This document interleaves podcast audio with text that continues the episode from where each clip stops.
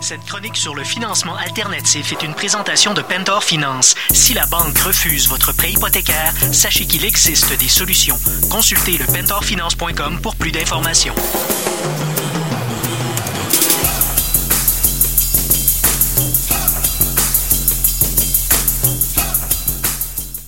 Alors bon matin, Peter Galli est avec nous. Bon matin François. Ça va bien? Oui, très bien, merci toi. Très bien, merci. Alors cette semaine, on démystifie le marché hypothécaire au Québec parce que là, les gens sont tous mélangés là-dedans. On dit des prêteurs conventionnels, alternatifs, privés, du A, du B. Euh, Explique-nous ça, là, moi je suis tout mélangé. Il y a toutes sortes d'acronymes. Euh, c'est sûr le- du prêt traditionnel euh, ou du A, c'est des institutions financières majeures.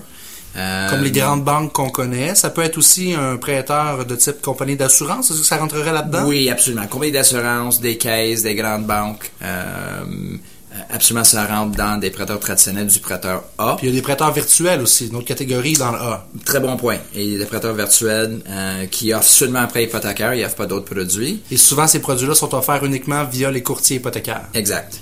Exactement. Après ça, quand ça marche pas, c'est quoi l'autre solution? Sur des options, on avait déjà parlé qu'il y avait des changements dans le marché, changements par rapport les euh, de souscription puis la flexibilité des, des institutions financières. Il y a des prêteurs alternatifs ou prêteurs B. J'aime pas des acronymes, François, mais euh, on entend souvent les deux. Prêteur alternatif, prêteur B, c'est la, C'est même, la même chose. chose. Absolument. Parfait. Absolument. Et là, c'est quoi la différence entre le B et le A, entre le prêteur alternatif puis le prêteur conventionnel? un petit peu plus de flexibilité vis-à-vis du niveau de souscription euh, qui permettent le client d'obtenir un prêt hypothécaire où normalement il sera refusé par le prêteur A ou prêteur traditionnel. Quand on dit souscription, c'est la personne qui décide si le prêt est approuvé ou non. C'est un peu le processus de dire qu'est-ce qui fait qu'on accepte ou qu'on refuse un prêt, c'est ça? Exactement. C'est le processus, c'est les règles de jeu, c'est les politiques de l'institution financière en question. Souvent, on dit les 5 C du crédit, ça pourrait faire l'objet d'une autre chronique, mais si on résumait pour nos auditeurs, en gros, c'est quoi? On va parler de la capacité d'emprunt, le ratio d'endettement, on va regarder le bureau de crédit, Exact. on va regarder l'historique d'emploi. Euh, donc, c'est vraiment ça, la souscription, le processus de souscription. Donc, le B va être un peu plus flexible. Mais par contre, j'imagine qu'il va y avoir une différence au niveau de la tarification? Oui, tarification va être quelques pourcents plus élevé qu'une institution financière. Donne-nous des chiffres, là. Mettons, dans le A, actuellement, ça ressemble à quoi les taux? Je suis un petit peu gêné, je peux pas dire exactement, mais je, je- je me dirais que ça va être alentour de 2,5, 2,6 pour un terme de 5 ans dans, euh, dans le, Le conventionnel. le conventionnel. Le B, si le A est à 2,5, il va être autour de quoi? Entre 4,99 et 5,99 Ok. grosso modo. So, peu près 5, double. 5 à 6, 5 à 7% C'est bon, Grosso bon. modo, plus des frais. OK. Des, des frais, donc des frais d'ouverture de dossier, qu'on pourrait dire. Exact.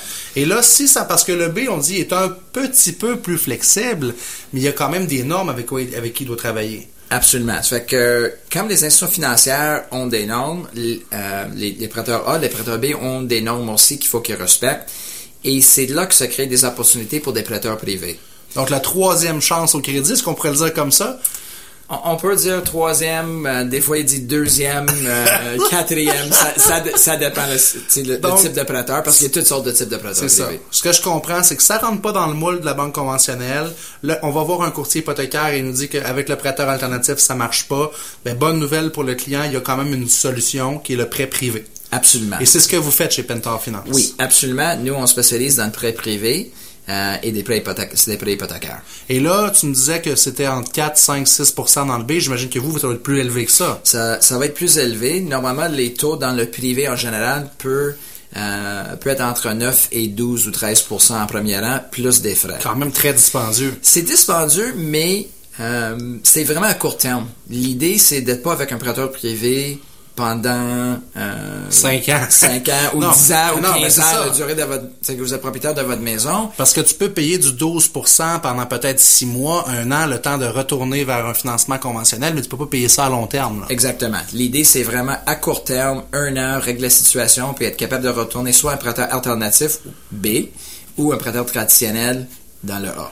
Et donc, quand vous, quand vous regardez, quand vous faites la souscription de ces prêts-là, c'est quoi les choses que vous avez en tête? J'imagine que le client doit pouvoir retourner dans du financement conventionnel. Absolument. Nous, on, on parle de, stra- euh, de, de stratégie de graduation ou la stratégie de sortie. Comment est-ce que le sortie peut retourner à des meilleures conditions au niveau de la tarification? Ça, c'est l'objectif.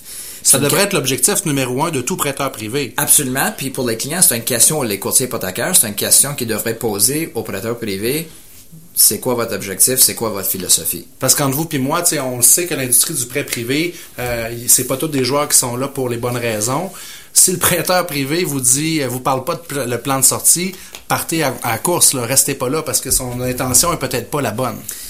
Écoute, je pense qu'on peut prendre énormément de temps de jaser comment de choisir un prêteur privé, puis... Euh, ça fera l'objet d'une autre chronique? Absolument, mais tu as, absolument raison, François. C'est euh, Il faut poser certaines questions de base euh, avec, avec le prêteur pour être en mesure de choisir votre prêteur. Génial. Ben, merci pour le tour d'horizon du marché hypothécaire. Ça répond à bien de nos questions. Merci, Peter. Merci, François. À bientôt. Cette chronique sur le financement alternatif vous a été présentée par Pentor Finance. Si la banque refuse votre prêt hypothécaire, sachez qu'il existe des solutions. Consultez le pentorfinance.com pour plus d'informations.